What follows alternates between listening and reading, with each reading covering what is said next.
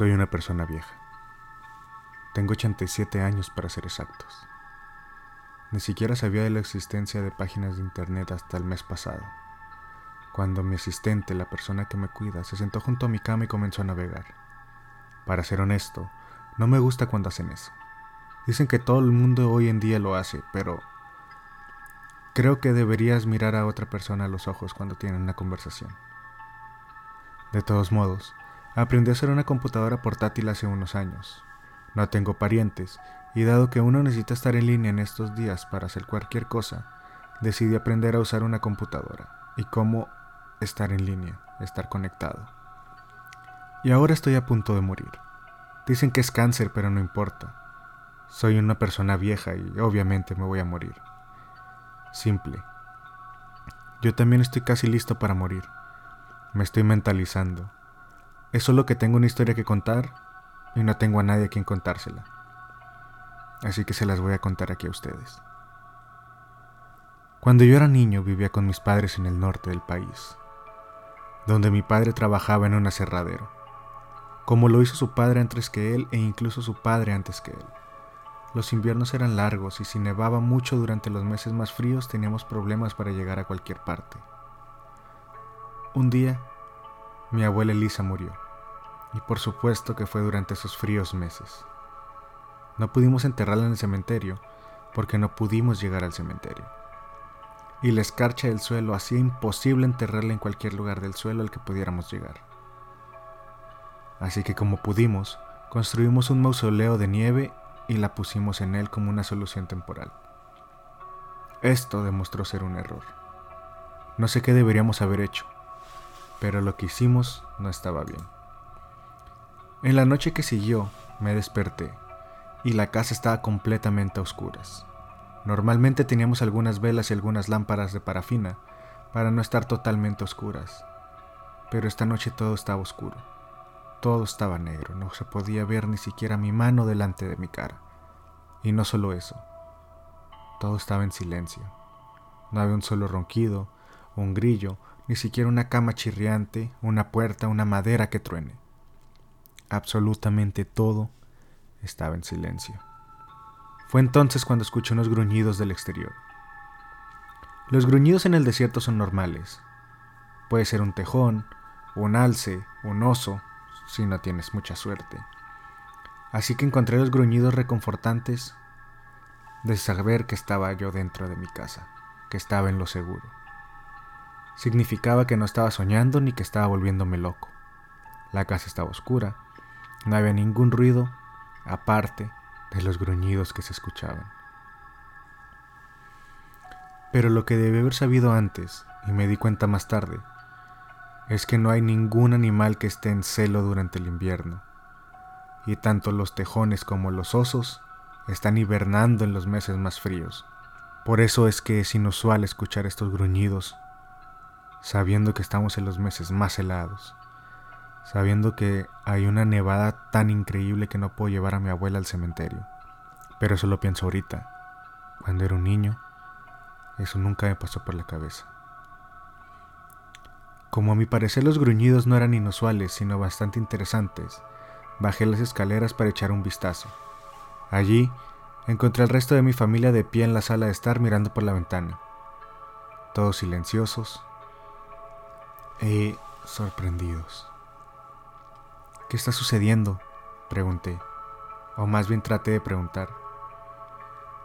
Pero en cuanto dije las primeras palabras, mi padre me agarró y me cerró la boca con sus manos.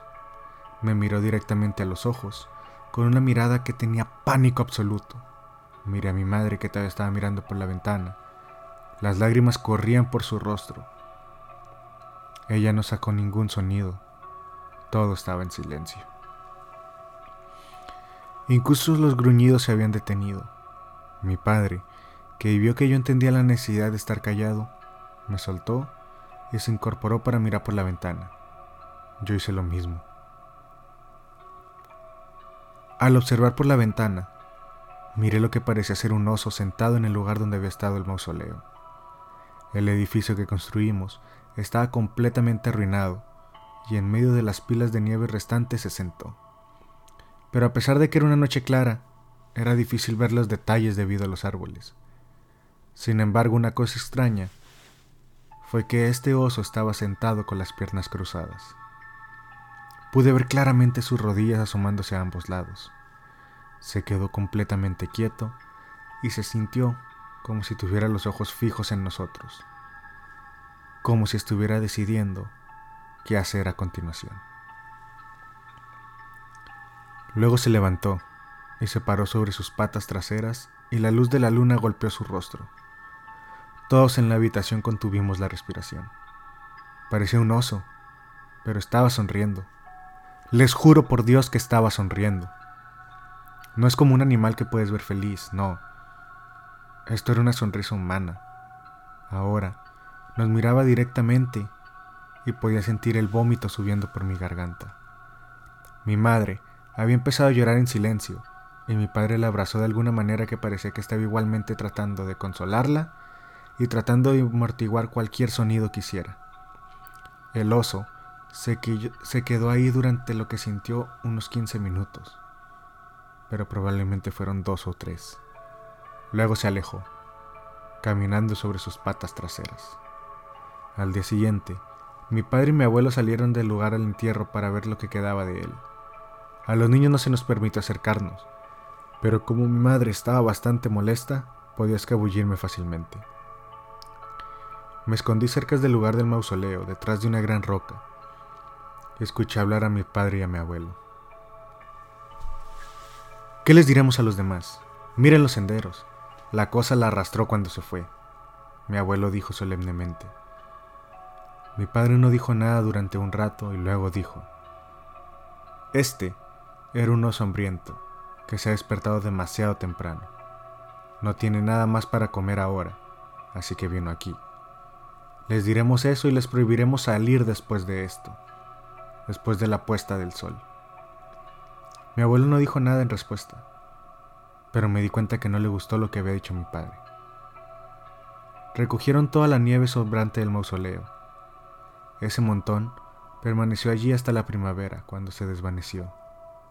Tuvimos un funeral adecuado para mi abuela, por supuesto, con un ataúd vacío. Siempre han sostenido que era un oso, pero no sé. Sé que los osos pueden sentarse con las piernas cruzadas. Sé que pueden caminar sobre sus patas traseras. Sé que pueden hacer muecas y sé que pueden agarrar cosas. Realmente no sé lo que creo. Pero una cosa les voy a decir. Cuidado cuando escuchen gruñidos en el invierno. Lo que haya sido esa noche se comió el cadáver de mi abuela.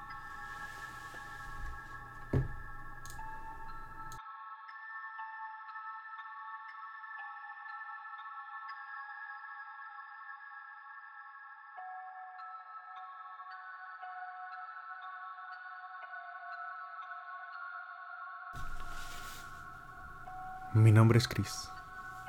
Tengo 76 años al momento de escribir esto.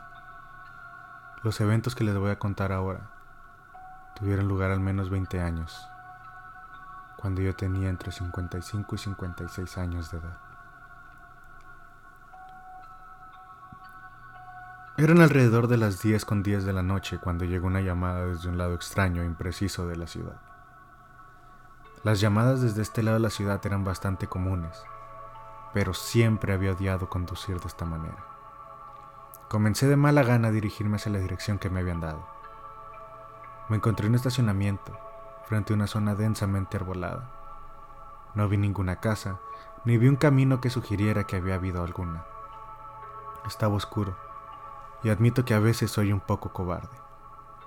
No estaba preparado para ir solo a esos bosques, así que me marché. Nadie sabría Nadie se va a enterar, pensé para mí. Al día siguiente, alrededor de las 10 con 10, llegó una llamada casi idéntica, mismo lugar, y una vez más tuve que salir. Estaba molesto. Estaba seguro de que quiera que estuviera haciendo estas llamadas, estaba haciendo una broma, una especie de broma enfermiza. Llegué al mismo bosque, pero esta vez salí de mi auto con la linterna en mano y caminé hacia la línea de árboles. No había absolutamente nada. Todavía No me sentía cómodo aventurándome en el bosque yo solo. Así que rápidamente me di la vuelta y volví a mi coche. Ni siquiera había encendido el auto cuando escuché un fuerte estallido repentino de mi llanta trasera. Me congelé. Había estado trabajando como policía durante 26 años y nunca había escuchado un sonido así proveniente de mi auto. No quería quedarme ahí para encontrar quién, o más bien qué, había hecho estallar ese neumático. Pisé el acelerador y salí de ahí lo más rápido que pude. Todo el camino de regreso estuvo lleno de un horrible chirrido entre mis llantas traseras y el camino lleno de baches. Al día siguiente, después de que se me arreglaran los neumáticos, volví al trabajo. Apenas había podido dormir la noche anterior. Estaba exhausto. Se estaba acercando cada vez más las 10 con 10 de la noche, aunque afortunadamente para mí, mi compañero John estaba de vuelta en el trabajo, y por lo tanto, ya no experimentaría este tipo de horror solo. Efectivamente, el despacho llamó y nos informó que había una llamada de ayuda desde sus bosques. Nos llevé hasta ahí y los dos salimos del coche, caminando hacia el bosque.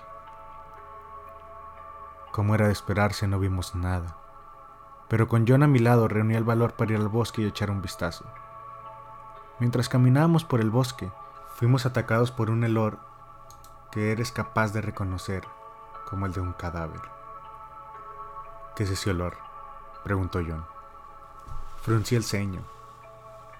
Este es el olor a descomposición. Tú eres policía, no eres nuevo. Deberías de saber cómo se huelen estas cosas, respondí sacudiendo mi cabeza. Miró hacia atrás. ¿De dónde viene? dijo. No lo sé. Probablemente sea un atropello. Estamos junto al lado de una carretera y estamos parados en el bosque. Le contesté. Finalmente descubrimos de dónde venía realmente el olor. Era tan fuerte que me lloraban los ojos. Ahí, en el bosque había una casa abandonada. La pintura que alguna vez había sido blanco se había desvanecido en un amarillo sucio y comenzó a pelarse. Entramos a la casa y todo estaba cubierto de telarañas. Cogí un teléfono móvil del suelo. Tenía 62% de batería. Eso me pareció extraño.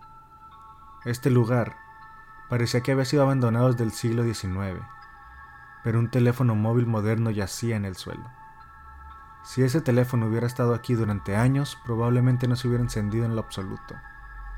Registramos la casa, escaneé la cocina y el baño, John escaneó las habitaciones de arriba y la sala de estar.